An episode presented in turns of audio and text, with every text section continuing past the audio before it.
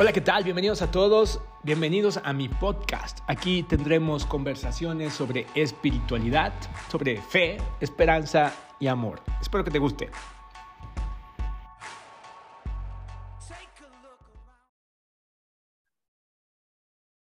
¿Qué diferente sería tu vida si solo se necesitara creer?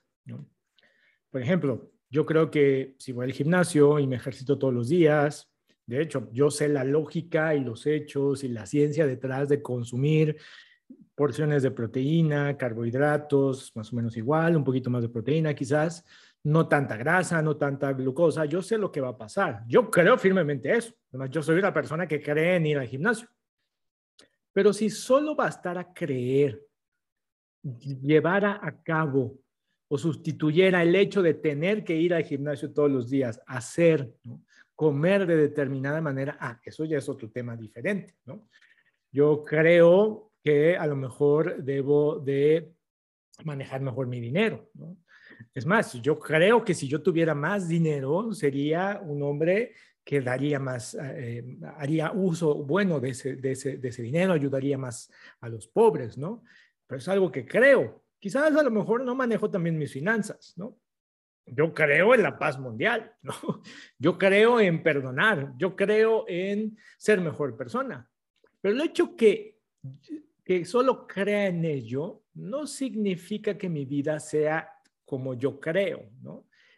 ¿Qué pasaría en tu vida si creer fuera suficiente, si solo creer fuera suficiente? ¿no? Todos creemos que una adicción es mala.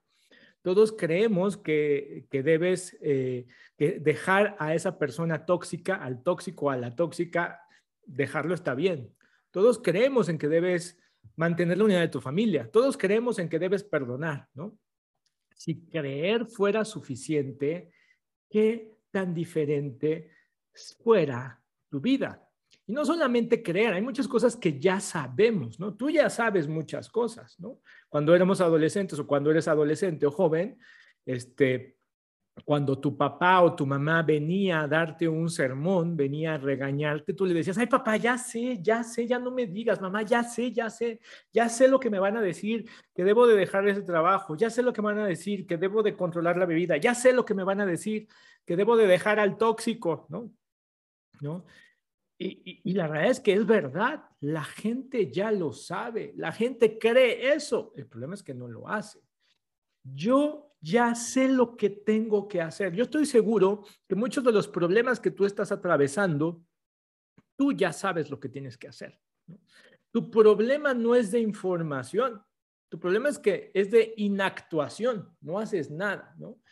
Por ejemplo, si yo te preguntara, ¿qué tienes que hacer para ser una mejor persona? Una, mejor mujer, un mejor hombre.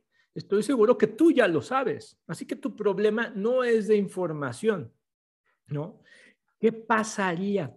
¿Cómo sería tu vida si solo la información tuviera la capacidad de, de cambiar tu vida? Uy, pues qué padre vida, ¿no? Porque solamente nos pasaríamos todo el día viendo videos en YouTube con información y en automático mi vida cambia, ¿no? Y en automática mi vida se transforma. Así es que creer y saber conocer no es suficiente. De lo contrario, tu vida sería muy diferente a como está hoy. Jesús sabía esto y por eso es que él no pasó mucho tiempo intentando que las personas solo creyeran cosas, ¿no? Él no pasó mucho tiempo, él no pasó tiempo en la tierra intentando, invitando a que las personas supieran, tuvieran la información, ¿no? Él pasó todo su tiempo invitando a que las personas hicieran cosas. Esa es la diferencia. Él sabía lo que nosotros hacer es lo que hace toda la diferencia en nuestra vida. Cuando creemos pero no hacemos, nuestros sueños no serán realidad, ¿no? Tú nunca vas a conocer a alguien que fracase por falta de creer, ¿no? Hay gente que, es que yo creo que voy a ser feliz, es que yo creo que el mundo este, eh, puede estar bajo mis pies, es que yo creo que voy a lograr esa, eh, empresa, ese matrimonio, ¿no? Yo lo creo firmemente, lo creo, lo creo, y como lo creo, lo atraigo, y como lo creo, lo decreto al universo. Bueno, solo creer no es suficiente, porque si crees, pero no haces nada, es ahí cuando la fe se corrompe.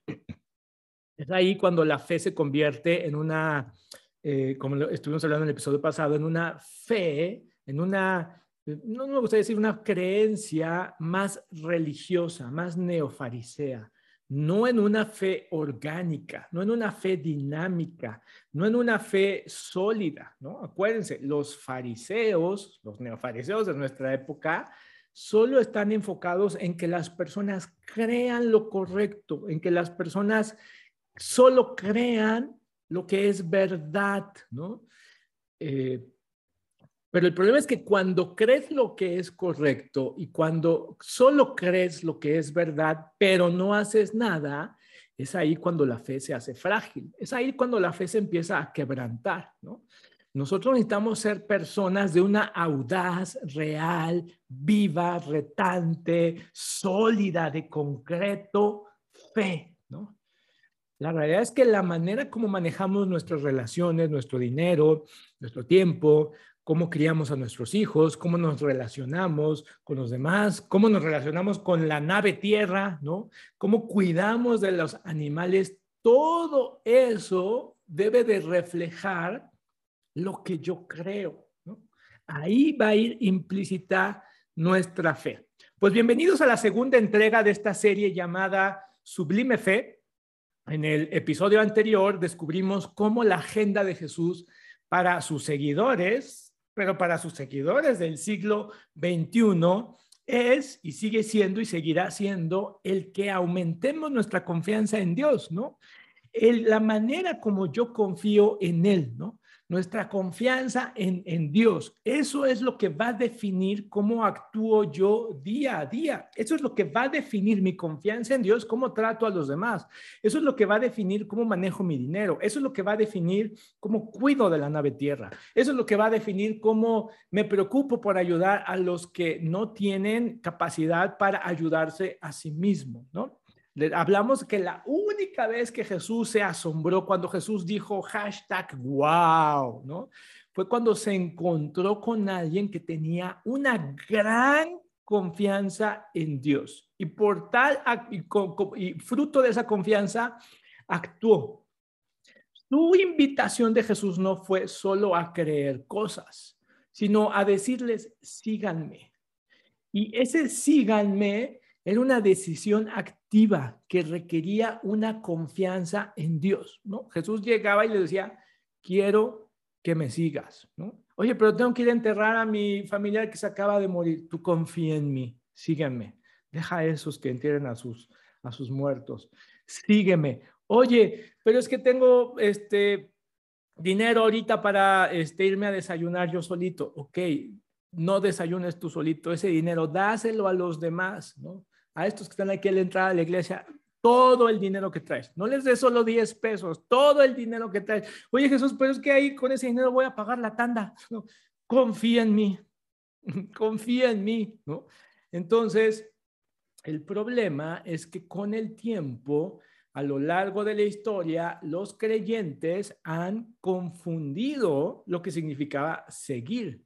Han confundido inclusive lo que significa creer, ¿no? Porque es más, eh, para los católicos, creen que sígueme significa solo creer, ¿no? Solo hay que creer, solo hay que creer, solo hay que creer. Seguir a Jesús significa solo creer, ¿no? Creer es mucho más fácil, es mucho más seguro. La verdad es que es mucho menos demandante, ¿no? Eh, que seguir a Jesús, ¿no? Porque creer, cualquiera va el domingo a misa y dice, sí creo, ¿no? Pero seguir a Jesús, seguir a Jesús en el momento que sales del templo requiere que tomes decisiones completamente incómodas, ¿no? Eh, inquietantes, que te dan miedo, ¿no? Que Jesús te dice, dale todo lo que traes a esta persona que está aquí en la entrada pidiendo dinero. Oye Jesús, pero es que siempre está aquí y si le doy dinero, pues la voy a estar, este, le voy a estar haciendo un daño a esta persona, ¿no? Jesús no te pide eh, debatir con él, te pide confianza en Él. Jesús no invitó a las personas a creer en lo que él predicaba para ir al cielo. Jesús invitaba a las personas a vivir en una manera diferente que reflejara eso que creían en su vida. La razón por la que Jesús vino al mundo fue para que pudiéramos conocer quién y verdaderamente es Dios, ¿no? limpiando esas falsas concepciones, asunciones que los creyentes a lo largo de los años a veces han eh, como hecho creencias más borrosas, como malinterpretado, como adaptado, ¿no? Eh, sobre las falsas concepciones de Dios, ¿no? La gente cree que Dios es castigador, la gente cree que Dios es eh, está ya alejado en el cielo, la gente cree que hay muchas eh, falsas concepciones de Dios y por lo tanto a eso vino Jesús. Jesús vino a limpiar, a mostrarnos quién verdaderamente es Dios para que entonces podamos confiar plenamente en Dios. Y al confiar plenamente en Dios, eso cambiará tu forma de vivir. Dios es honrado por nuestra viva, activa, audaz, retante a la muerte, desafiante y ciega fe en Él. Piensa esto, por ejemplo, eh, imagínate que un día tienes una junta de trabajo, no llegas, una muy importante junta, a lo mejor con alguien que viaja de otra ciudad para encontrarse contigo, y tú no llegas y no llegas y no llegas y no llegas y de pronto uno de tus colaboradores, amigos, le dice a las personas, tranquilícense, ¿no? Yo lo conozco o yo la conozco, ¿no?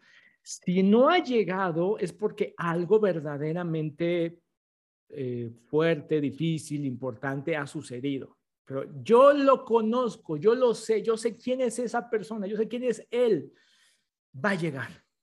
No se preocupen va a estar aquí en cualquier momento, ¿no? Y cuando tú llegas y escuchas la historia de que esa persona con la cual estabas a punto de firmar un contrato importante en tu trabajo no se fue porque alguien le dijo, tranquilízate, va a llegar, tú te sientes honrado, ¿no? Vas Oye, me honra mucho que hayas creído en mí. Tú te sientes honrado cuando, por ejemplo, hay una brecha entre lo que la gente piensa de ti y lo que ha experimentado contigo, ¿no? Hay gente que en lugar de mirar lo que no alcanzaste a cubrir, una mala experiencia, ¿no? Todos en algún momento tenemos momentos difíciles donde hacemos una mala cara, estamos de malas, donde eh, te desquitas con otra persona lo que alguien más te hizo, algo que deberíamos de cambiar, y hay personas que van a hablar bien de ti a pesar de eso. Van a decir, oye, yo lo conozco, en verdad es un hombre muy amoroso, muy confianza, pero algo le pasó hoy, eh, sin duda algo difícil. Por favor, dale otra oportunidad, ¿no? ¿no? Porque yo lo conozco. Eso te hace, si alguien hablara así de ti, te hace sentir honrado. La gente que confía en ti confía en tu carácter. ¿No? Confía en ti. Es más, estas personas que te conocen, están a tu alrededor, si alguien habla mal de ti, son estas personas las que van a contar alguna historia de ti, donde te van a defender, donde van a demostrar su confianza. Por eso los cristianos hablamos bien del carácter de Dios. En cierto sentido, lo defendemos, ¿no? No porque Dios necesita de ser defendido, sino porque yo doy testimonio de que Dios es bueno, es fiel, provee, ama. Hay gente que no, que escucha estas palabras y les da así como, ay, no, yo no entiendo eso, porque tienen una falsa concepción de Dios. Por eso es que Jesús viene a limpiar eso, ¿no? Así es que durante, durante estas situaciones como maduran, por eso vamos a ver a Jesús muchas veces creando circunstancias radicales para que sus discípulos desarrollaran esta fe audaz, viva, activa, retante la muerte, desfaciante, ciega en él, ¿no? Había de repente, había una tormenta, iba a ahogarse y se iban a morir todos los discípulos, ¿no? Y, y, lo que Jesús necesitaba es que ellos desarrollaran esa confianza, confíen en Dios, ¿no? Una y otra vez Jesús siempre va a decir, confíen en Dios, confíen en mí, ¿no? Jesús no invita a las personas solo a creer, sino a seguirlo, a confiar en Él. Y la pregunta que yo les decía la última vez es, ¿qué harías si tuvieras la confianza de que Dios está conmigo? ¿No? Pregúntate eso.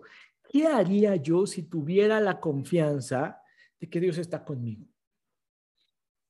¿Qué iniciarías? ¿De quién te alejarías? ¿A quién buscarías? ¿A quién perdonarías? ¿Qué trabajo tomarías si tú tuvieras la confianza de que Dios está contigo? ¿Qué decisión tomarías hoy? ¿Qué cosa harías diferente hoy con tu esposa, con tu esposa, si tú tuvieras la confianza de que Dios está contigo? No el Dios que, que, te fue revelado, ¿no? Porque hay toda una generación de católicos al cual se les reveló un Dios castigador, condenador, que si no crees las cosas correctas te vas a ir al infierno, ¿no? Este, no, sino el Dios que es revelado por las enseñanzas y la vida de Jesús. Ese Dios que, que, estamos y que iremos descubriendo, ¿no? Por eso esta serie Sublime Fe viene a contestar esta pregunta. ¿De dónde viene ese tipo de fe? Esa fe que me hace confiar ciegamente en Jesús, esa fe que me hace seguirlo, esa fe que me hace poner en práctica lo que creemos, ¿Y cómo la obtengo? ¿no? ¿Cómo obtengo ese tipo de fe? Bueno, en esta serie vamos a estar contestando esta pregunta, ¿no? Esa fe que funciona en el mundo real. Esa fe que, que la necesitamos en momentos de enfermedad. Esa fe que es útil cuando estamos viviendo situaciones retantes, difíciles, situaciones inclusive de muerte, ¿no? ¿Cómo le hago para desarrollar esa fe sólida, que es tan sólida como un concreto, ¿no? Y que nos va a ayudar indistintamente en la etapa de la vida donde te encuentres, si eres adolescente, joven, papá, mamá, soltero, divorciado, eh, divorciado vuelta a casar, si eres este, adulto mayor, si tus hijos ya se fueron y te quedaste sola tú en tu casa, si te separaste de tu esposo, en cualquier circunstancia de vida que estés viviendo, si no puedes tener hijos, si estás buscando adoptar, si ya te quieres deshacer de tus hijos porque ya no los aguantas, indistintamente de la etapa de la vida donde te encuentres, tú necesitas una fe que te funcione en la etapa de la vida en que estás ahorita. Entonces, en esta serie vamos a estar hablando sobre cuáles son los ingredientes para desarrollar ese tipo de fe, ¿no? Y la verdad es que basado en las enseñanzas de Jesús, basados en las historias y testimonios de cientos y cientos de cristianos católicos que nos preceden, ¿no? Y muchos de estos cristianos que son ejemplo para nosotros, ¿no? Que los católicos les dicen los santos, ¿no?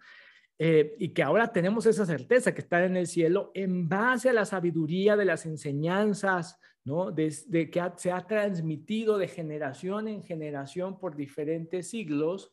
Eh, hoy podemos decir que existen cinco cosas que Dios usa para crecer nuestra fe. Yo les digo que son como cinco gemas que Dios va a utilizar, ¿no? Cinco gemas que vamos a estar a lo largo de nuestra vida. Ya encontré la primera gema, ya encontré la segunda, híjole, me encontré con dos, híjole, esta no es una gema de fe, ¿no? El solo creer no es un ingrediente de la fe, ¿no?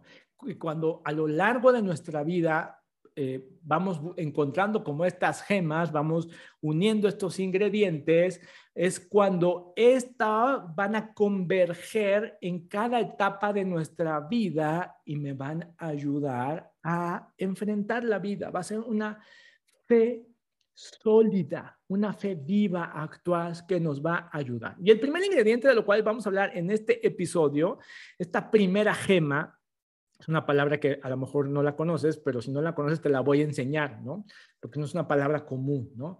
La primera gema se llama la gema de la practicalidad, ¿no? Practicalidad, ¿no? Poner en práctica. Eh, es como una creencia que se lleva a la práctica, ¿no? Entonces, la verdad es que cuando alguien te da una enseñanza que se puede practicar, que puedes hacer es una oportunidad única para que tu fe crezca. Cuando tu fe activa converge, confías en Dios, llevas a cabo algo que tú no estás seguro cuál va a ser el resultado, que a lo mejor no te hace sentido, que la gente a tu alrededor te dice, estás loco si quieres hacer eso, ¿no? Este, pero que tú tienes la confianza de que Jesús te está diciendo y te dice, confía en mí y lo haces, tu fe por consecuencia crece, ¿no?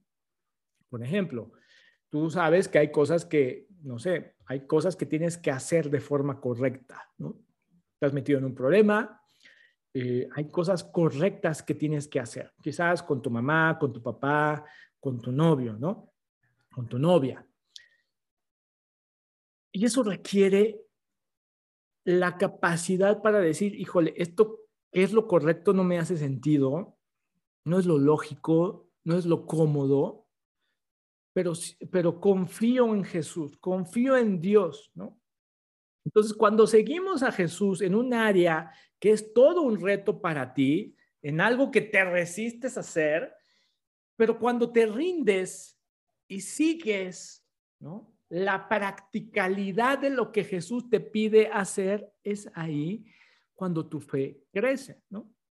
Visto de otra manera, lo que sea que estás atravesando ahora, estoy seguro que hay algo que Dios te pide hacer, que Dios te pide practicar. Eso es seguir a Jesús, seguir a Jesús, ¿no? Seguir a Jesús, ¿no? En, en la Iglesia Católica no sé por qué creemos que seguir a Jesús, ¿no? Sígueme, ¿no? Que, hemos convertido esta frase en sígueme en, ah, es que significa que me tengo que ir de monja o sacerdote o misionero al África. No, no seguir a Jesús no significa que tienes que ir al África, meterte de monja o hacerte sacerdote. Hay muchos sacerdotes, monjas y misioneros en el África que no siguen a Jesús, que solo creen, ¿no? pero no hacen. Seguir significa eh, tomar las decisiones que ya sabes que debes de hacer.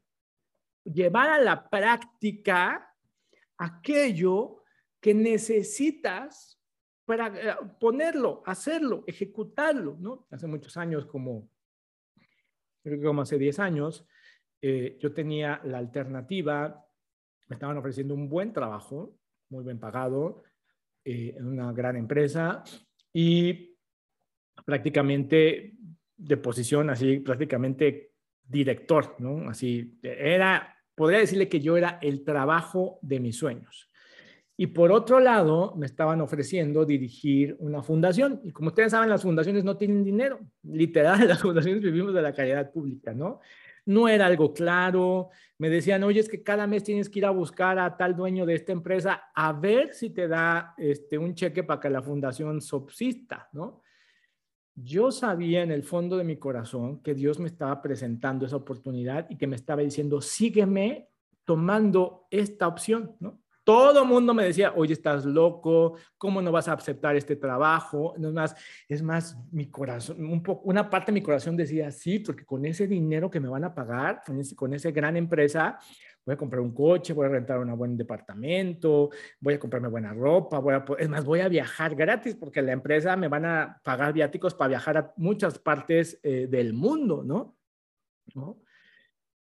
Pero yo sabía que Jesús me estaba diciendo, sígueme por acá. Yo pude fácilmente haberme hecho eh, oídos sordos, cerrado mi vista y decir, ay, bueno, pero, pero con este dinero voy a poder ayudar a la iglesia, voy a poder ofrendar más, voy a poder dar más diezmo. Sí, pero eso me iba a quitar mucho tiempo para dedicarme a lo que realmente Jesús me estaba pidiendo hacer. Y eso, ese acto significaba confiar.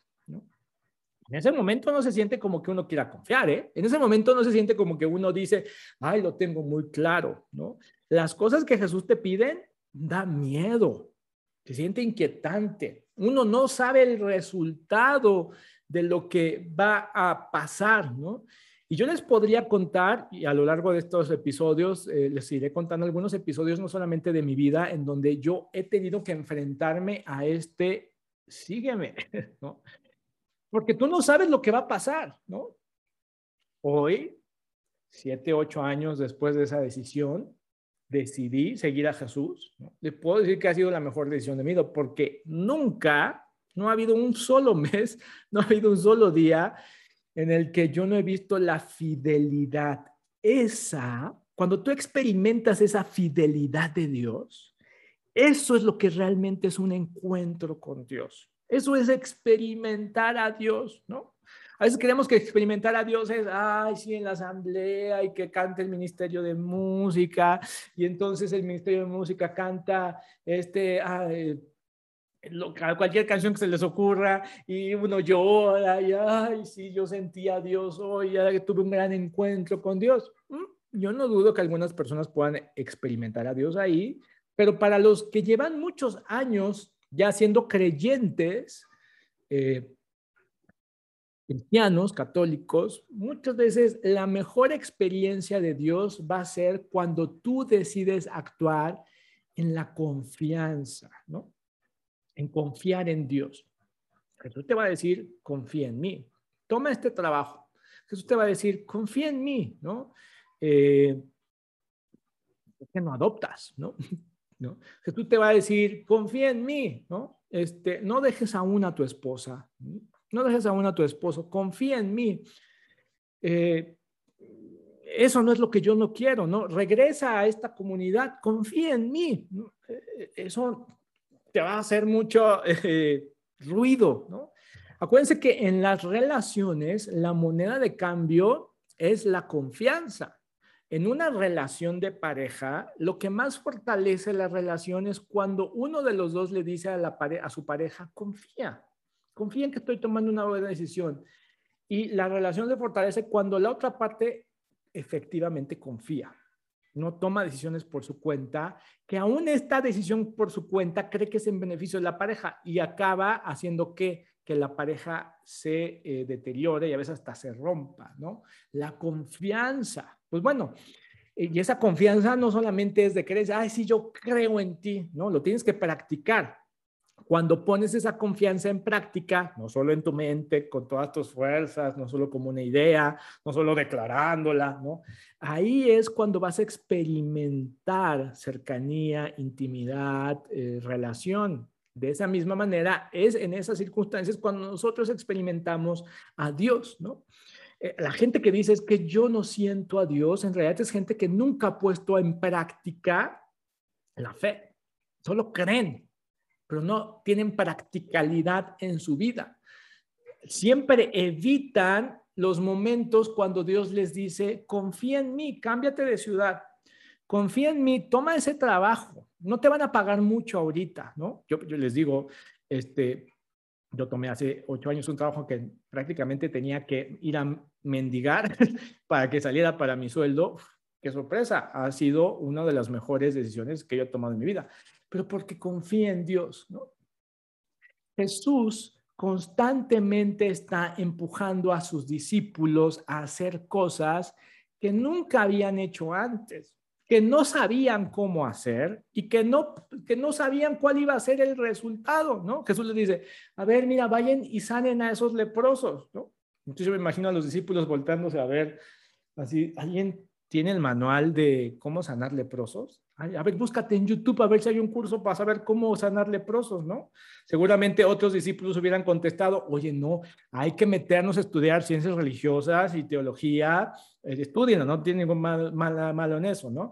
Para, para poder primero saber cómo se sanan a esos leprosos, ¿no? No, Jesús les pedía hacer cosas que nunca habían hecho, que no podían hacer y que no sabían si iban a resultar. ¿Por qué? Porque Jesús solo quería que confiaran en Él. Confíen en mí. Ve y expulsa a esos demonios.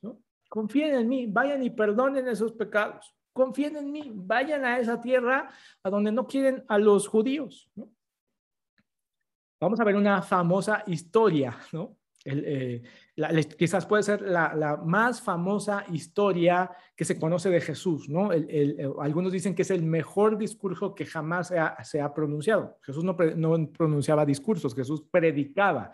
Y esto se le conoce como el famoso sermón de la montaña, ¿no? ¿Y por qué es la enseñanza más famosa, más conocida de Jesús? Porque es la enseñanza más práctica de Jesús. Es súper práctica es la practicalidad, es el evangelio hecho practicalidad. Y en esta historia del sermón de la montaña, Jesús viene a introducir un nuevo concepto, una nueva manera de pensar, ¿no?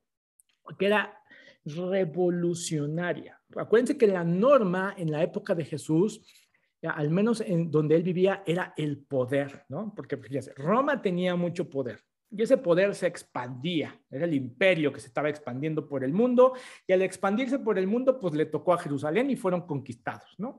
Y ese poder lo representaba el César. El César era como la máxima representación del poder, del privilegio, de la fuerza, ¿no? Y pues el César conquistó Jerusalén y nombra a un gobernador, ¿no?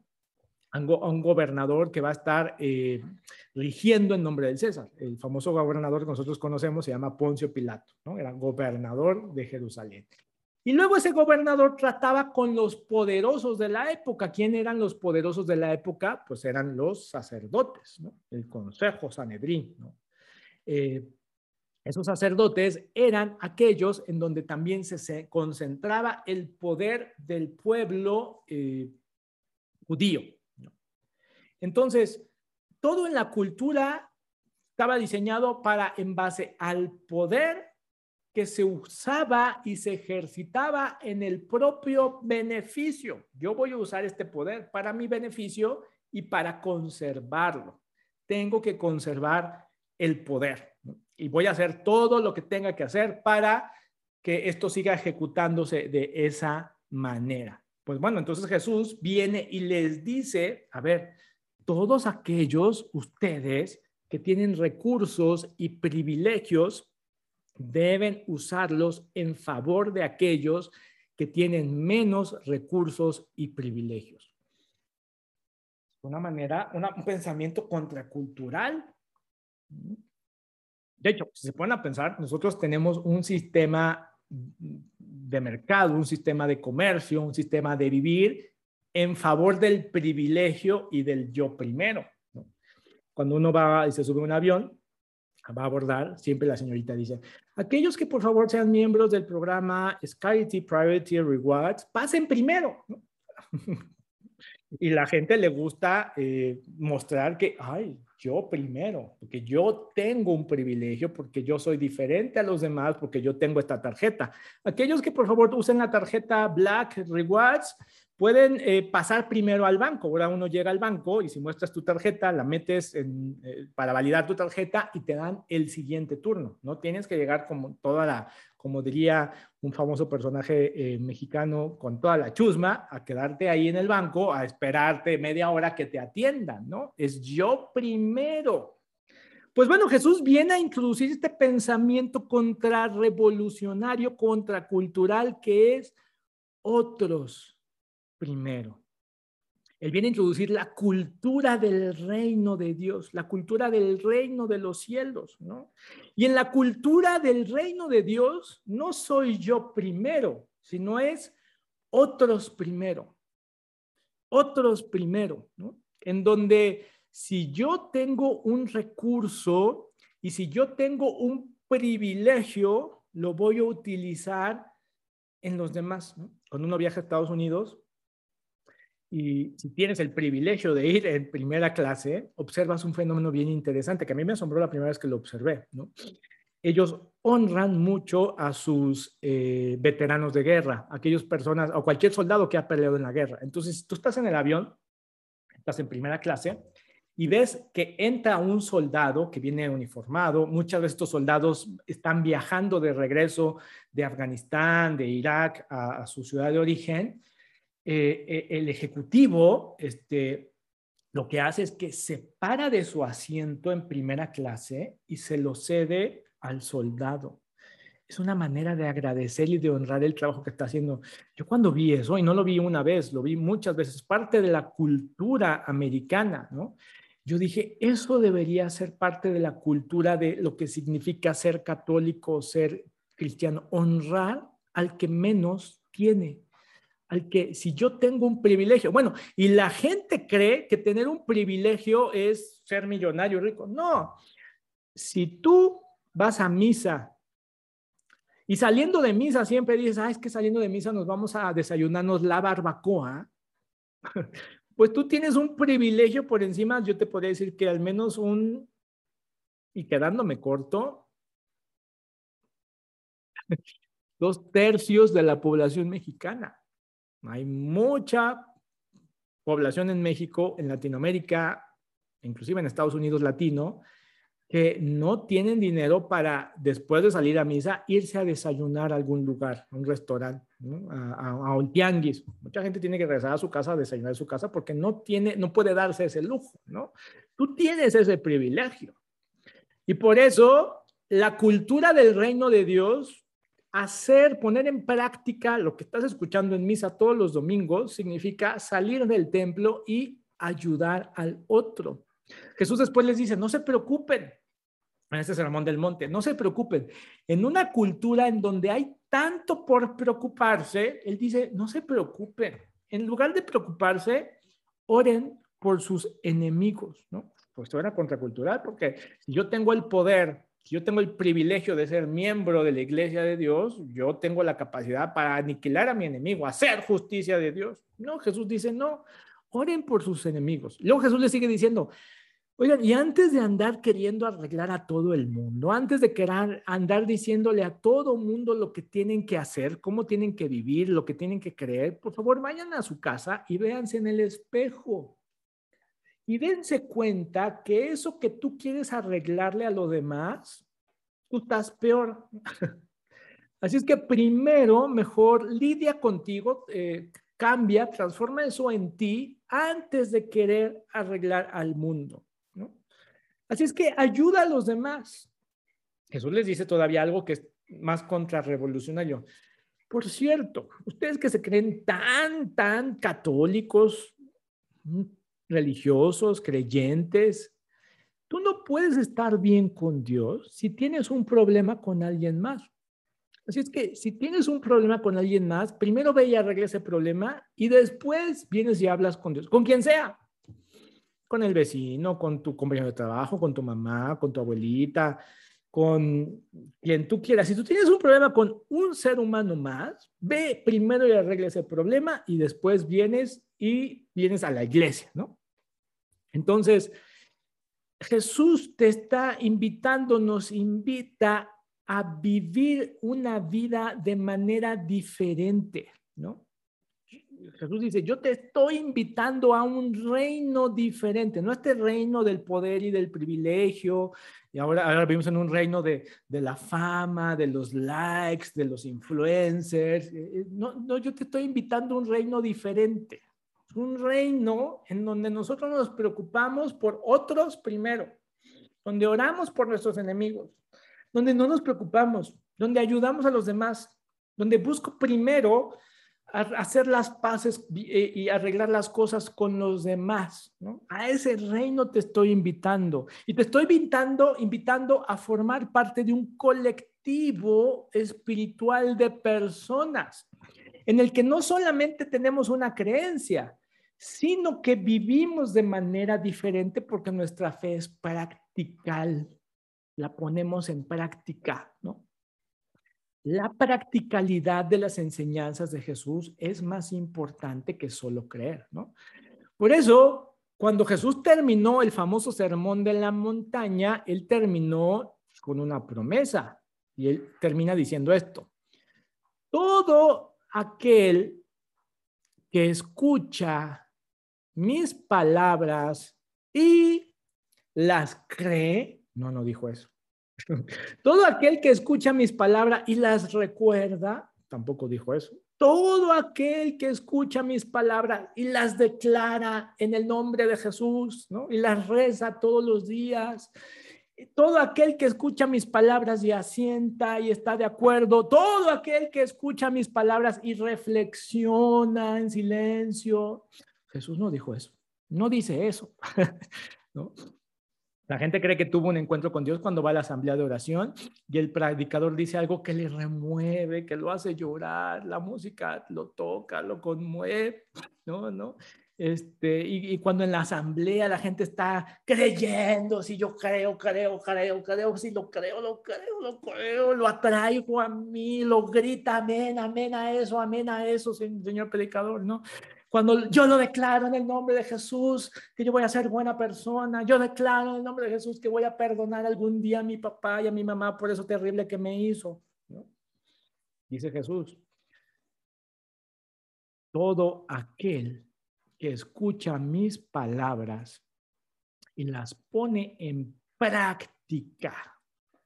No dice el que las declara, el que las recuerda, el que las recita, no, el que las pone en práctica. Me gusta cómo lo explica porque dice, es como un sabio que construye una casa sobre la roca. E, el sabio tiene la capacidad de conectar puntos, tiene la capacidad de ver. Eh, un hombre sabio tiene la capacidad de decir, esto que, esto que me está pidiendo viene de Dios. Es incierto, no sé el resultado, me da un poco de miedo. No lo quiero hacer, pero es lo correcto, es lo que se debe de hacer. Tomar este trabajo, perdonar a esa persona, eh, ayudar, ¿no? dar. El sabio puede ver resultados más allá de lo evidente, ¿no? Más allá. Yo te dije que la fe podría ser sólida como el concreto como una roca. Dice, es un hombre sabio que construye una casa sobre una roca. Eh, eh, eh, en el contexto que Jesús está diciendo, está hablando de cómo se construían las, las, casas en la época de Jesús. Y la realidad es que nadie construía una casa sobre una roca. Todos construían la casa sobre tierra. ¿Por qué? Porque construir casa sobre una roca era mucho más tardado, era mucho más caro, requería el triple de esfuerzo, para muchas personas sería una tontería. Oye, ¿por qué vas a construir tu casa hasta allá donde hay rocas? Ven y construyela aquí con nosotros. Mira, aquí el suelo, es suelo, es tierra, ¿no? Tierrita, aquí es más fácil, más rápido, no te vas a tardar tanto, es más cómodo.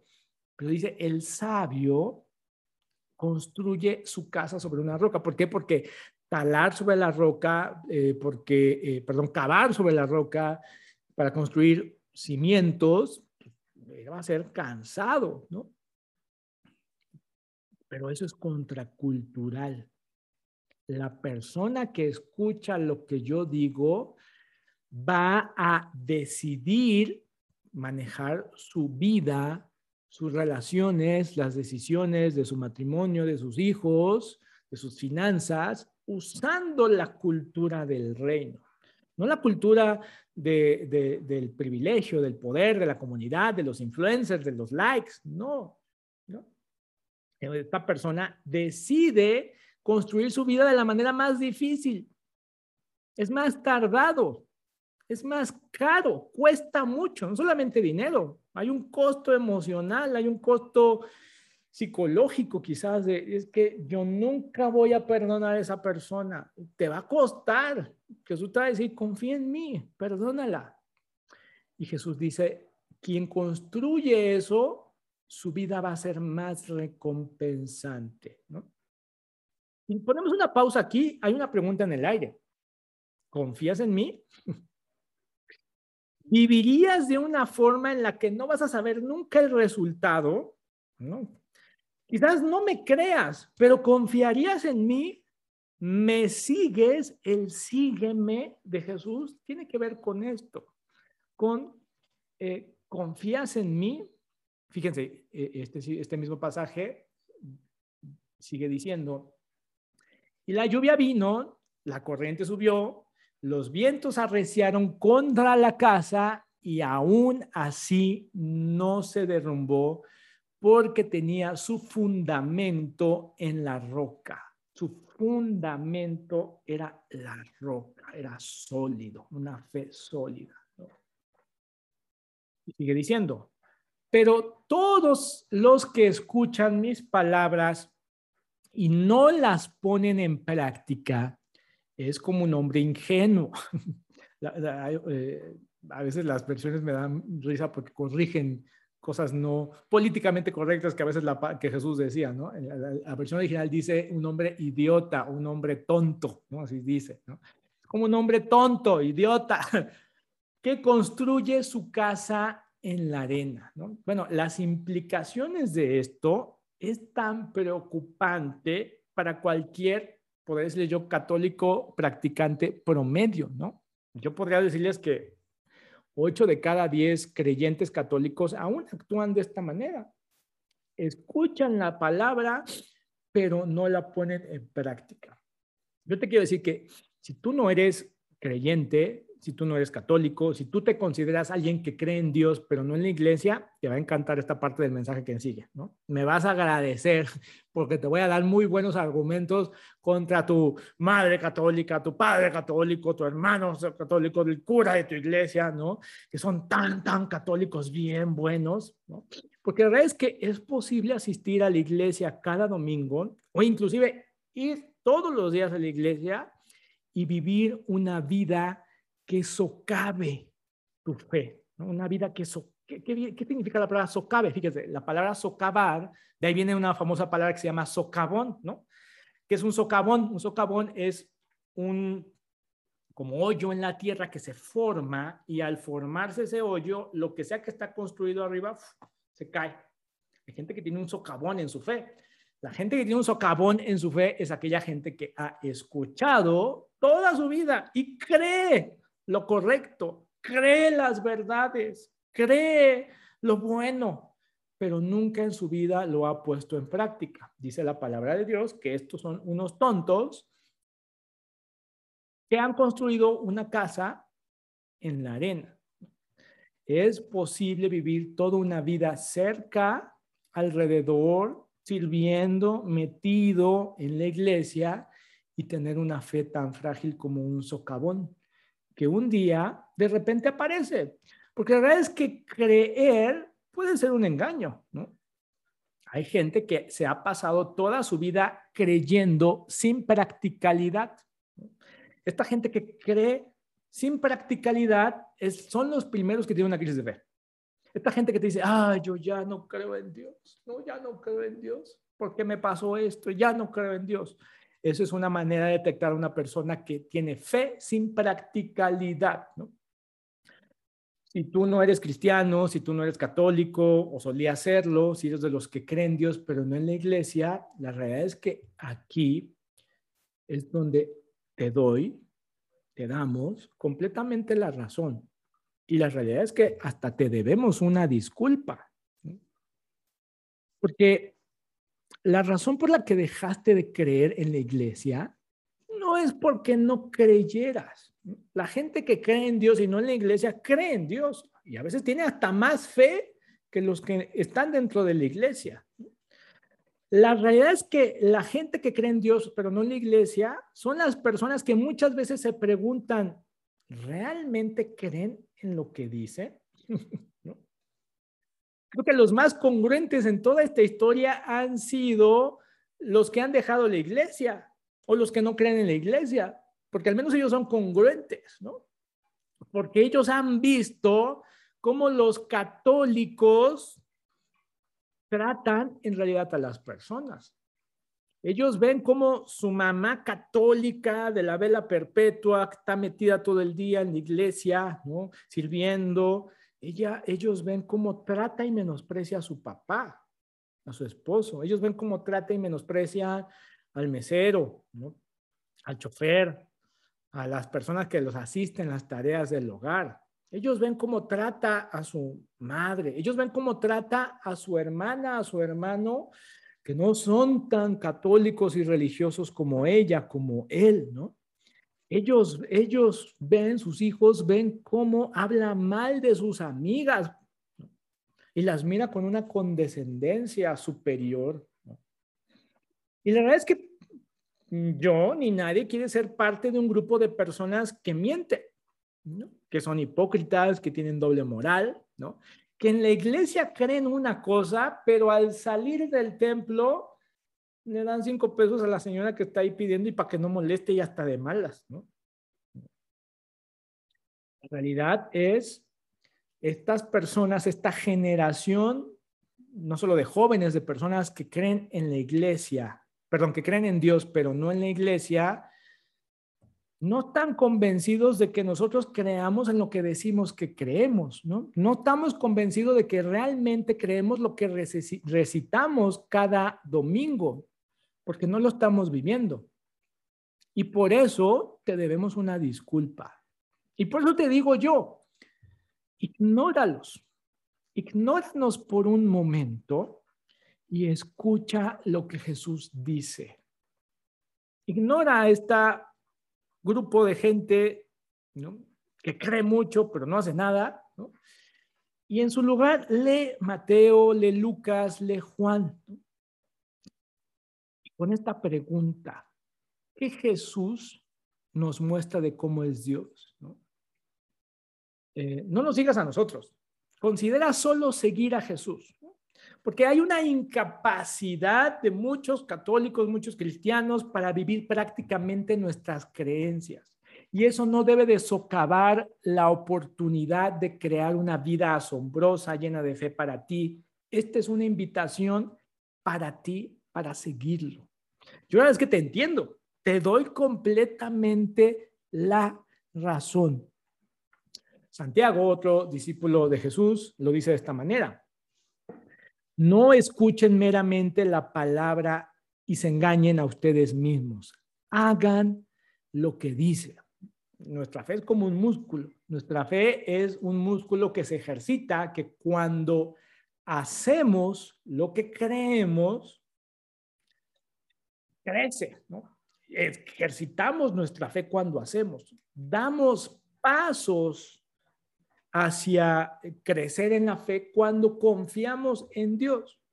Y luego dice, los que se engañan, por eso eh, creer puede ser un engaño, como decíamos, a gente que vive engañada que creer está siendo buen cristiano, buen católico, ¿no? Aquí dice Santiago, no se engañen a ustedes mismos.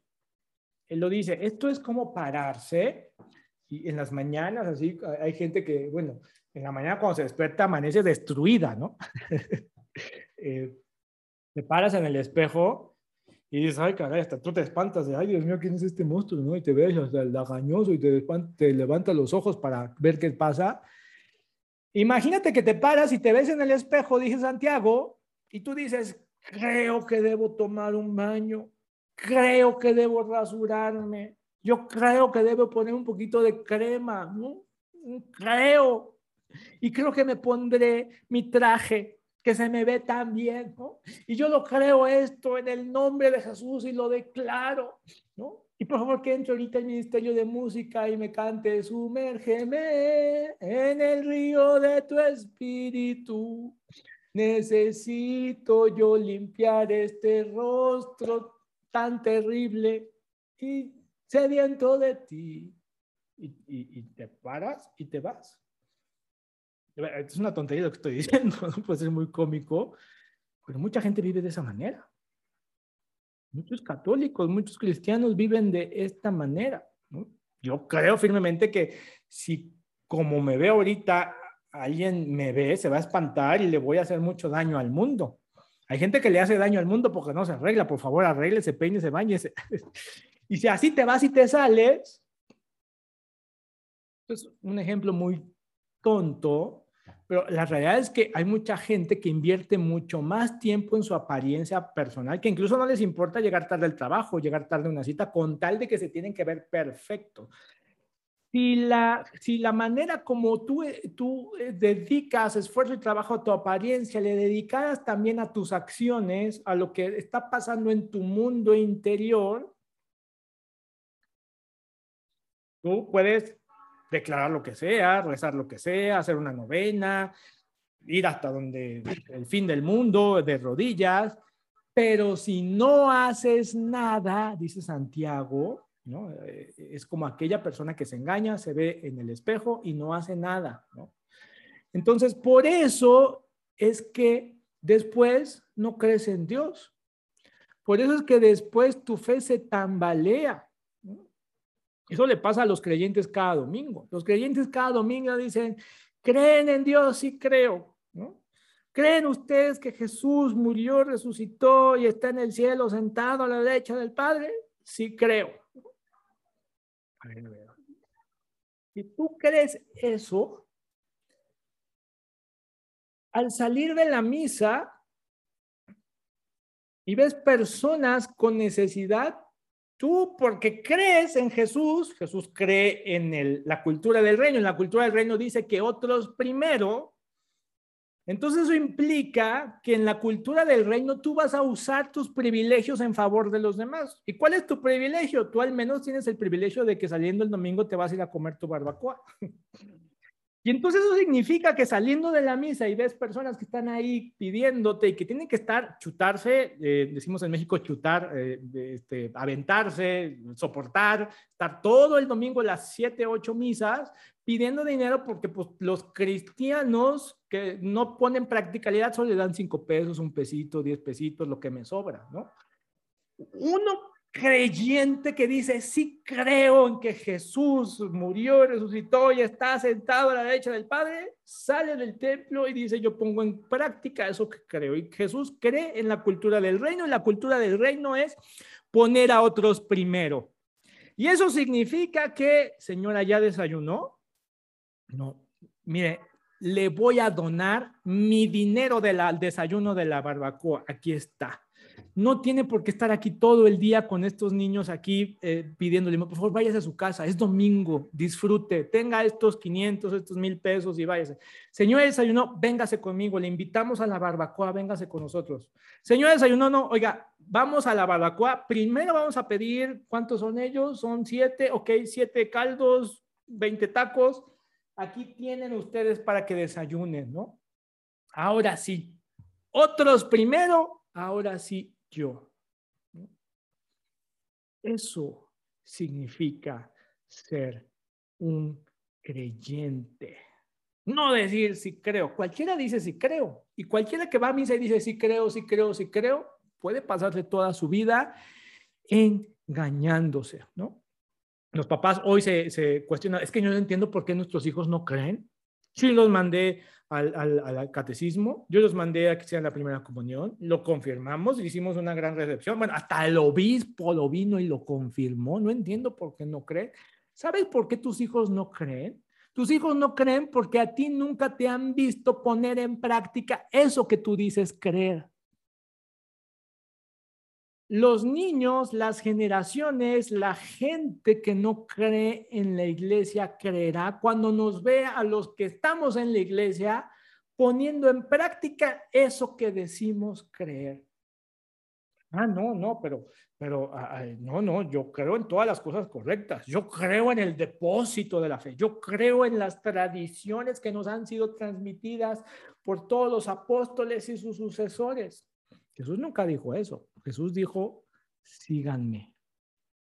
Y seguir a Jesús a veces empieza con ayudar a los demás. Yo empecé a notar que cuando no me gustaba mucho ir a, a, en México tenemos una zona que se llama La Condesa y es muy bonito porque hay restaurantes que están al aire libre. Pero cuando tú vas a La Condesa y te sientas a comer, no pasa ni cinco minutos cuando llega alguien, oye, me compras esto, oye, este, me ayudas con esto, y, es una, una, danza constante, ¿no? Y un día que estaba yo justamente observando cómo las personas reaccionaban ante estas personas, veía que todos se enojaban, despreciaban, rechazaban, mm, insultaban a veces, ¿no? Una condescendencia terrible. Y en ese momento, ahí escuché la voz de Dios. Sígueme, Oscar Sígueme. ¿Qué significaba eso? Haz lo correcto. ¿Qué sería correcto? Ok, ayúdalos. Me acuerdo que estaban en un restaurante en donde inclusive eh, pues, una, estaban esa gente que toca acordeones y, ¿cómo se llaman? Timbales o tambores, yo no sé cómo se llaman, y los corrieron de ahí porque no no molesten. Y entonces yo me paré del restaurante y fui y los alcancé y les dije, tomen, yo quiero ayudar. Les di una cantidad significativa de dinero. Eso significa poner en práctica, poner en práctica, poner en práctica. A lo mejor ese dinero era para pagar la tarjeta, ¿eh? a lo mejor ese dinero era para, no sé, ya tenía una función predestinada. Confía en mí, confía, confía. Santiago sigue diciendo, pero el que mira atentamente a la perfecta ley, la de la libertad, y persevera en ello, no siendo solamente un oidor de esto que sí creo, sí creo, yo declaro, yo declaro, lo decreto, olvidadizo, sino un hacedor de la palabra, un hacedor de la palabra, este será bendecido en lo que hace. Aquí está la clave. La gente quiere tener una vida recompensante, bendecida. Yo puedo dar testimonio de lo fiel que ha sido Dios en mi vida. Es una cosa que usted no se imagina, ¿no? Hace unos cinco años viví una situación muy delicada en esta fundación que yo decía que trabajaba, en donde eh, personas en las que yo confiaba mucho hicieron algo indebido, simple y sencillamente, inclusive eh, hablaron mal de mí con, con, mis jefes, ¿no? Mis jefes decretaron una auditoría, yo estaba así, Dios mío, ¿qué va a pasar? ¿Ya qué vamos a vivir? Porque ya no me van a dar dinero y la fundación. Yo decidí confiar en Dios, ¿no? Y, Inclusive estoy confiando ahorita que le estoy contando esto, porque hay una parte de mí que me dice, no lo digas, no lo digas, ¿no? No, eh, lo quiero contar simplemente con el ánimo de, de, contar un testimonio de la fidelidad de Dios. Eh, estas personas que actuaban no correctamente, inclusive teníamos elementos suficientes para eh, iniciar un juicio. Mucha gente hubiera dicho, es lo justo, es lo que tienes que hacer, ¿no? Que paguen por lo que han hecho, ¿no? Te lo deben. No. Jesús dijo, no, tranquilo, estas personas quizás podrían tener sus razones de hacer lo que hicieron. A lo mejor la manera como lo hicieron no es la mejor. Perdónalos. Ayúdalos. Ayúdalos. Señor, eso está. Ayúdalos. ¿Confías en mí, Oscar? Sí, ayúdalos. Ok. Oye, Dios, pero pues no vamos a tener de qué vivir este mes y el que sigue, porque no hay dinero. ¿no? Y, y los benefactores han cortado ya esa fuente de dinero. Confía en mí. Ok. Y hoy que lo veo en retrospectiva, en esa época entró más dinero a la fundación de lo que normalmente entraba. De locos. Y es más, hoy lo veo en retrospectiva, esa situación detonó y desencadenó cosas de tal manera que uno de estos benefactores de una de estas fundaciones, a pesar de que ya no está con nosotros, él dejó un fideicomiso destinado para que esta fundación siguiera, tuviera recursos para siempre. Y eso sucedió simple y sencillamente por la confianza ciega que yo puse en ese momento en Dios. Yo hubiera podido actuar de muchas maneras, ¿no? Iniciando demandas, que pagues y lo que hizo, ya jamás le voy a hablar, ¿no? Dios, perdona, ora por ellos. Mira qué había detrás de ellos y por qué actuaron de esa manera. No te enojes con ellos, no, no los desprecies, al contrario, acércate más. Eso es la cultura del reino. Y eso es acercarse, ¿no? Viene la lluvia, viene la corriente, la corriente sube, los vientos arrecian contra la casa, tu vida, y aún así no se derrumba, porque tú has decidido construir tu vida con un fundamento en la roca mucha gente que en la pandemia, pues van a venir las pandemias, ¿eh? Por eso dice Dios, escuchen, escuchen esto que les estoy diciendo, porque van a venir pandemias, van a venir catástrofes, van a venir dificultades, no se preocupen por eso.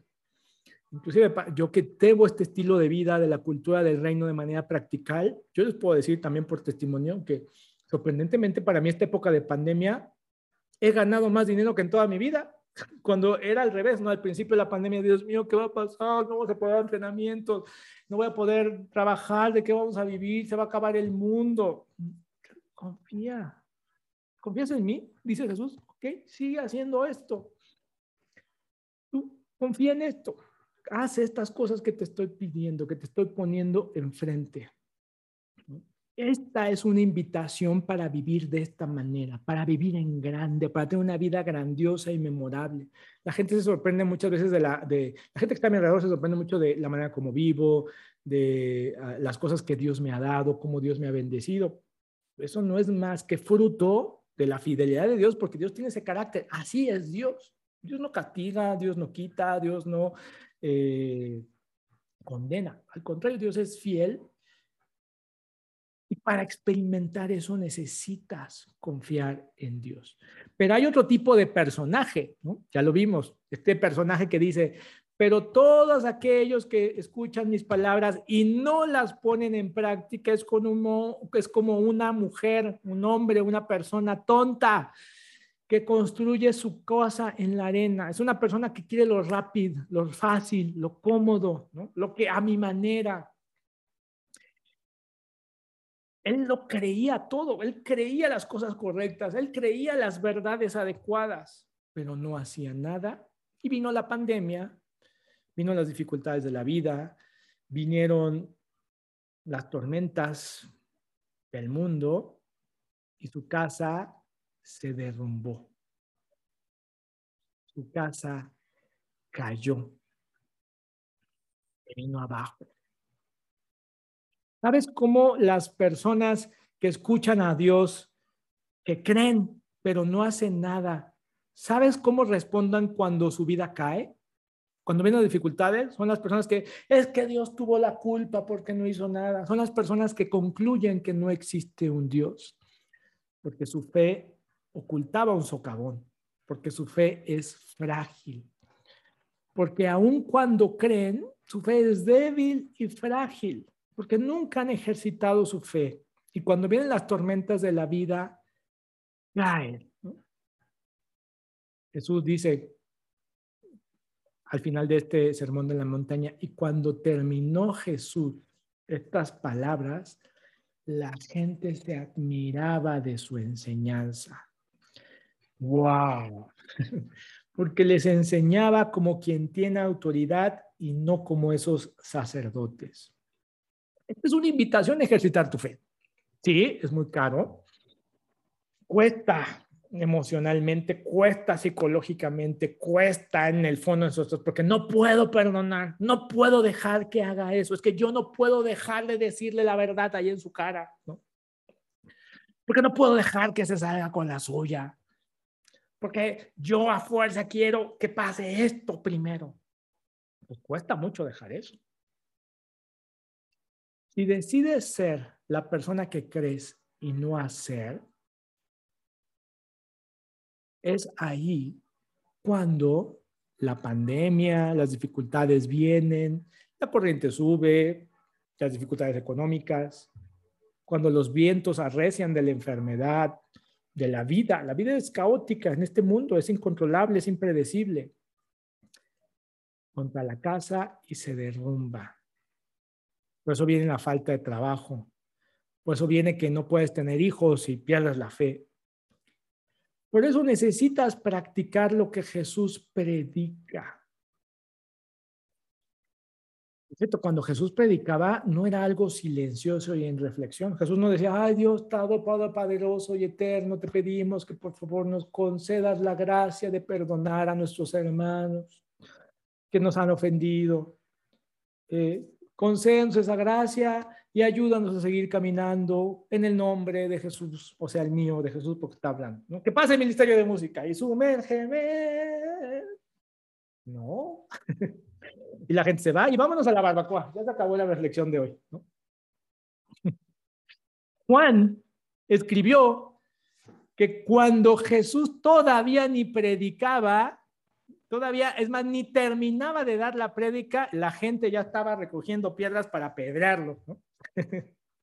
la prédica de Jesús era recalcitrante. La prédica de Jesús enojaba, enfurecía, molestaba. Yo por eso ahora mejor predico por YouTube, porque así aquí no me pueden aventar piedras. Me pueden dar dislike, no, no se suscriban a mi canal, por favor. Pónganme las pues, eh, eh, confianza, este, odios aquí en los comentarios, ¿no? Haters gonna hate. Bueno, ahí para eso están los comentarios, para que los haters se, se, se, se desahoguen, ¿no? Ahí no me molesta a mí ese tipo de esa cosa. Pero los, fíjense, los religiosos de la época de Jesús, aquellos que creían pero no hacían, ¿no? Esos que les encantaba esta máscara de yo soy un católico bien, yo soy un católico en serio, yo soy un servidor del templo, yo soy un católico como debe de ser. Esos eran los que las prédicas de Jesús enfurecían. Bueno, una vez hasta lo intentaron aventar de un barranco al pobre de Jesús. solo porque les decía esas cosas que tenían que hacer y dejar de hacer las cosas que solo creían. Solo creer, solo creer. No, eso que crees, ponlo en práctica. Y para ponerlo en práctica, vamos, decía Jesús, quiero que confíes en mí. O confías en mí o te vas a seguir siendo un eh, creyente sin practicalidad. Son a estos a los que la vida se les derrumba. Y es ahí cuando se resienten contra Dios, es ahí cuando no entienden por qué Dios no actúa, es ahí cuando hay una crisis de fe, es cuando se alejan, es cuando esto, es que hermanos que estoy en un desierto porque no veo claro a dónde Dios está. Yo te dejo con esto. Una verdad sin aplicar es más dañina que mil mentiras llevadas a cabo. Te lo vuelvo a repetir.